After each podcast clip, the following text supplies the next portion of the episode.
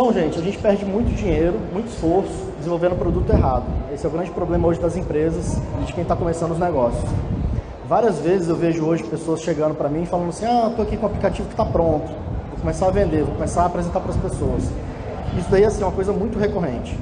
E a primeira, primeira pergunta que eu faço é: você já validou sua ideia, seu negócio, para você ter esse aplicativo? Porque a pessoa vai lá e desenvolve durante um ano, perde dinheiro tempo e esforço para ver que o aplicativo não funciona. Então, pessoal, é, eu digo muito que é importante que as pessoas é, se apaixonem pelo problema e não pelo produto.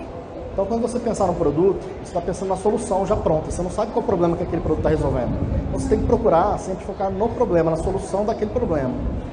Então, várias pessoas têm problemas o tempo inteiro, então, então tem milhões de problemas para serem resolvidos. Então, você tem que tentar entender uma dor sua ou de alguém para você tentar resolver. E focar então nesse problema para depois você criar uma solução para esse, esse problema.